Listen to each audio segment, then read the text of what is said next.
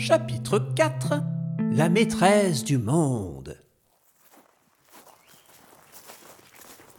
En arrivant devant la chaumière du monstre zéro, le chevalier orange sortit le rouleau de papier qui contenait l'incantation contre la mage. Il ne restait plus que quelques mètres à parcourir, et on pouvait déjà sentir la présence de cette dernière. La forêt semblait abîmée à certains endroits, brûlée à d'autres, et la cheminée de la hutte de l'abominable mégère crachait une fumée noire comme le désespoir. La vieille femme sortit de sa triste masure comme pour accueillir des invités. Elle était toute ridée et voûtée. Un chapeau pointu et une robe déchirée lui servaient d'unique vêtement. Elle tenait à la main un bâton magique aussi noueux que ses doigts crochus. Tiens, mais qui voilà? Des aventuriers? Vous venez assister à ma triomphale victoire? Nous sommes ici pour t'arrêter, vilaine créature. Tu ne deviendras jamais la maîtresse du monde. Oh, je crois bien que si. À peine avait-elle prononcé ces mots qu'elle commença à lire à voix haute quelques lignes d'un épais grimoire posé à même le sol. C'était sûrement une de ces maudites formules. Ni une ni deux, Massime empoigna une branche d'arbre, s'y hissa d'un bond gracieux et arma son arc à une vitesse foudroyante pour décocher une flèche en direction de la mage. Hélas, la pointe s'écrasa dans le vide avant d'avoir pu atteindre sa cible. Surpris, n'est-ce pas? J'ai déjà récité la formule d'invincibilité. Vous ne pouvez plus rien contre moi.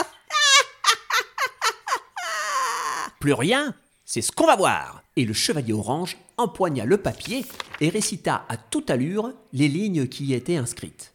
Le sort fonctionna et le monstre sentit son pouvoir se dissiper. C'était le moment de jouer le tout pour le tout. Vite, Massime Tirez sur tout ce qui vous semble dangereux Mais sur quoi focaliser les flèches? La sorcière euh, Ou bien son bâton magique Ou encore euh, le grimoire? Le chevalier compta sur la dextérité de son ami.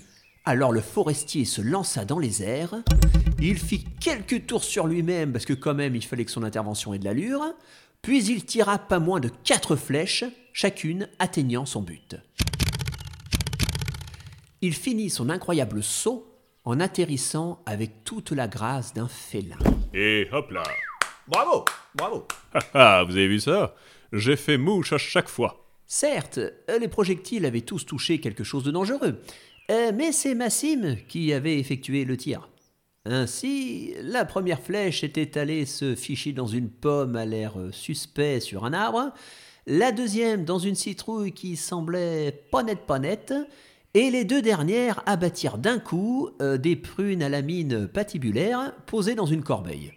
Sur le monstre, par contre, rien du tout. Oh non Oh, Vous auriez au moins pu en caler une sur la mage Hmm, ah oui, tiens. C'est fini pour vous, petit héros de pacotille. Je sens mon pouvoir revenir. Et à présent, viens à moi, esprit génial, pour exaucer mon souhait.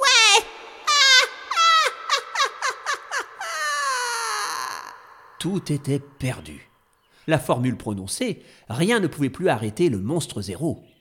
Et soudain, dans l'écho du rire strident de la vieille mage et sous les yeux inquiets des deux aventuriers, apparut un monsieur. Un monsieur banal, euh, vêtu très sobrement, et qui se dirigea vers la magicienne pour s'adresser à elle. Bonjour, madame, je suis l'esprit. Ah bon? Mais vous apparaissez comme ça Il n'y a pas de crépitement, d'explosion, de confetti, rien Vous n'arrivez même pas en volant Je suis ici pour exaucer un souhait, pas pour faire un numéro de cirque.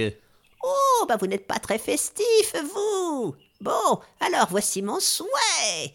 Je voudrais être la maîtresse du monde. Hé, vous m'avez entendu? Mais oui. Bah alors? Eh bien voilà, ça y est, vous êtes la maîtresse du monde. Ah bon? De cette façon, tout bêtement De mon temps, il y avait des jeux de lumière et quelques effets sonores pour ce genre d'occasion. Tous pairs, dites donc. Eh, monsieur le narrateur On pourrait au moins avoir un peu de musique, s'il vous plaît? Mais bien sûr, il n'y a qu'à demander. Tenez. Merci. Bon. Que vais-je bien pouvoir faire pour commencer mon règne? Le travail d'une maîtresse du monde, pardi. En tant que telle, vous devrez assurer l'enseignement et le suivi de tous les élèves du monde.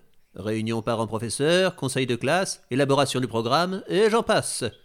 Voici donc pour commencer la correction à effectuer pour 276 481 copies de dictée.